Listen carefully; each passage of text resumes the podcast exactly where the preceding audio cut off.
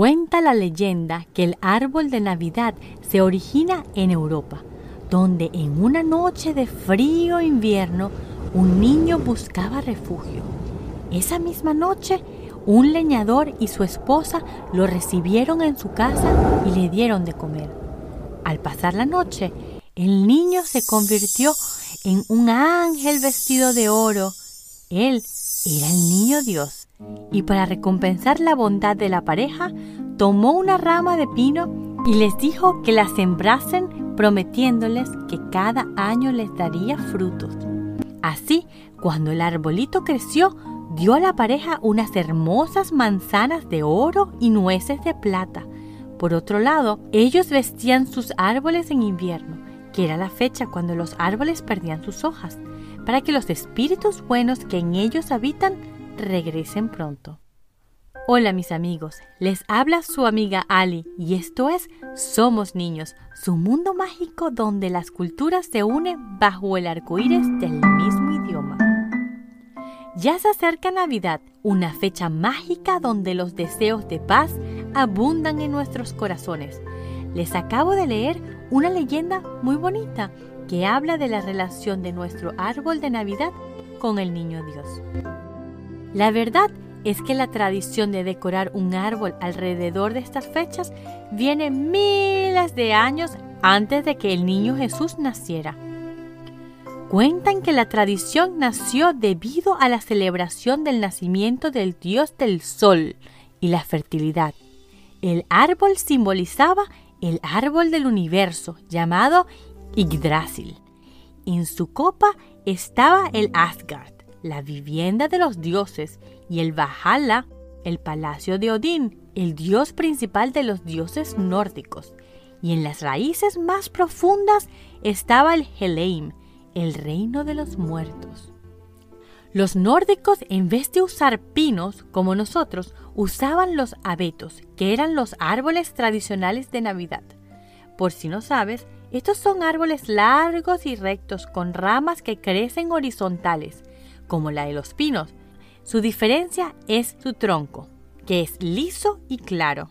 En cambio, la de los pinos, que son de textura escamosa y oscuros. Ahora se usa más el pino. Usaban el abeto porque se creía que atraía los rayos y hace miles de años los dioses eran relacionados con elementos naturales, como fue el gran Zeus de la mitología griega. Y si ven un dibujo de él, verán que tiene un rayo. Es decir, este era sagrado y existían ritos dedicados a la luz de los rayos.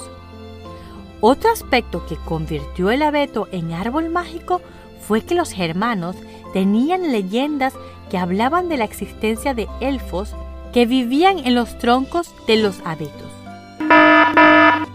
Y no quieres problemas con elfos, porque si están bravos pueden ser muy peligrosos, pero tranquilo, es solo una leyenda. Otra leyenda que rueda por ahí dicen que por el siglo VIII San Bonifacio cortó un roble muy grande y este al caer aplastó a muchos arbustos, pero se salvó un pequeño abeto. El santo exclamó, He ahí el árbol del Señor llamadlo desde ahora árbol del niño Jesús. Con San Bonifacio y tras este acto, los cristianos volcaron esa tradición de una fiesta pagana a usarla para celebrar el nacimiento del Hijo de Dios, plantando un pino y decorándolo con manzanas y velas. Escuchen esto, siempre he decorado el árbol en familia, pensando en qué tan bonito puede quedar y en lo especial que todos lo hagamos en familia. Y ahora, investigando para ustedes, encontré que cada elemento que uno pone en el árbol tiene un significado. ¿Quieres conocer estos significados? yo sé que sí. La estrella, colocada generalmente en la punta del árbol, representa la fe que debe guiar la vida del cristiano recordando a la estrella de Belén.